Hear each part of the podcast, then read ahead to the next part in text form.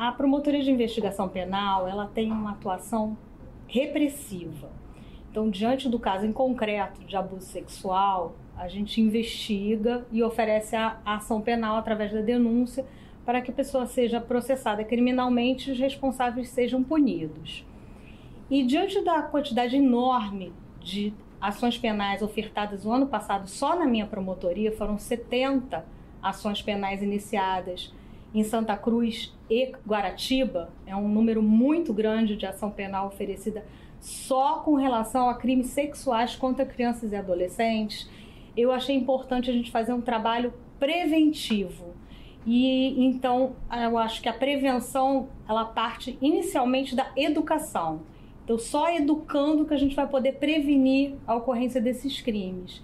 Então, eu busquei o Instituto Anjos Maura de Oliveira, a Maura de Oliveira ela é uma educadora, palestrante, ela é reconhecida nacional e internacionalmente, que ela faz esse trabalho de prevenção nas escolas, em, em, em vários locais, e ela tem um convênio com a Polícia Rodoviária Federal, ela faz essas palestras no Brasil inteiro.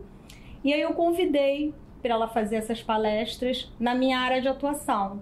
Nós fizemos inicialmente numa escola em Guaratiba e a ideia é fazer mensalmente palestras para as crianças em toda a área de Guaratiba e Santa Cruz.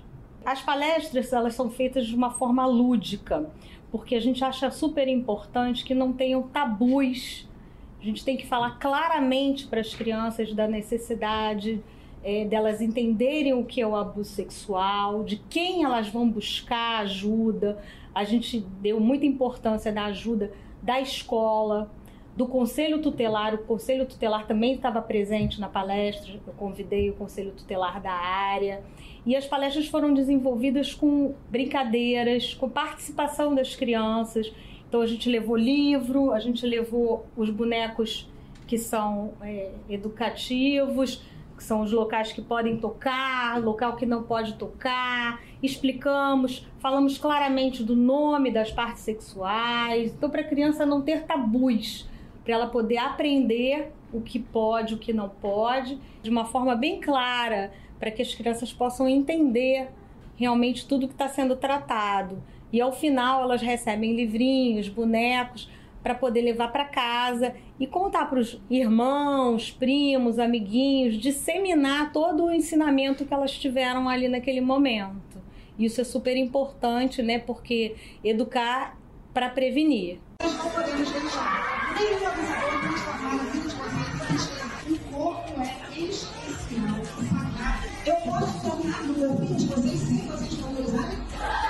é? É isso que a gente tentou fazer, né?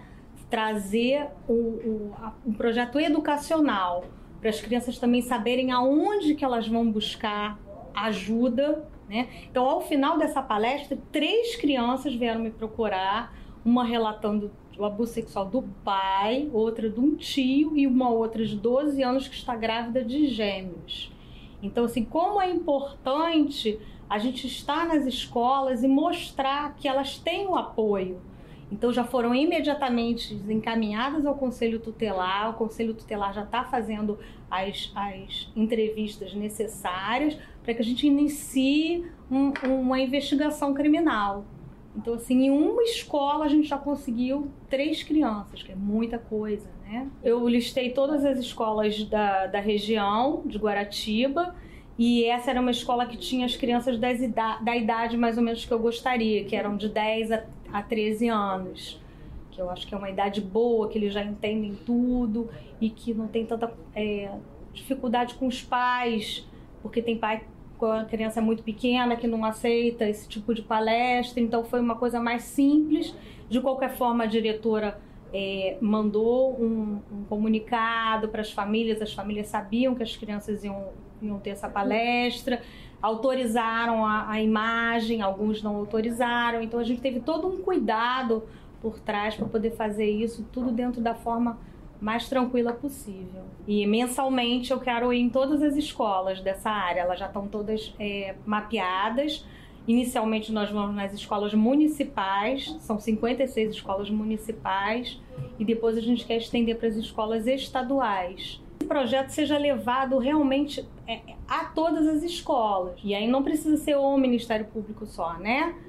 Pode ser pela Secretaria de Educação, que é um projeto que tem que ir para frente, que é super importante. Então, assim, esses próximos passos que a gente eu quero levar esse projeto adiante, não ficar só na área de atuação da minha promotoria, tanto mostrando para os colegas, alguém pode se interessar em replicar, né?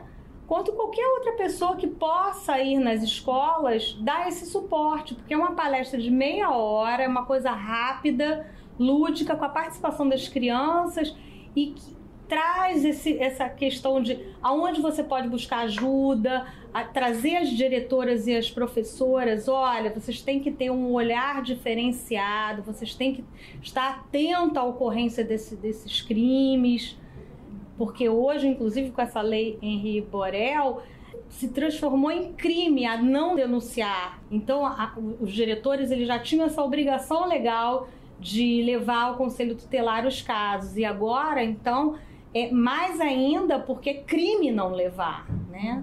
Então, até eu fiz um ofício para todos os diretores de escola com essa nova lei, explicando da necessidade deles levarem a, a, ao conselho tutelar as supostas violências sexuais, físicas, maus tratos porque ali vai ser investigado. Então a, a, a, diretora, o professor, ele não tem a obrigação de, de ter certeza que ocorreu.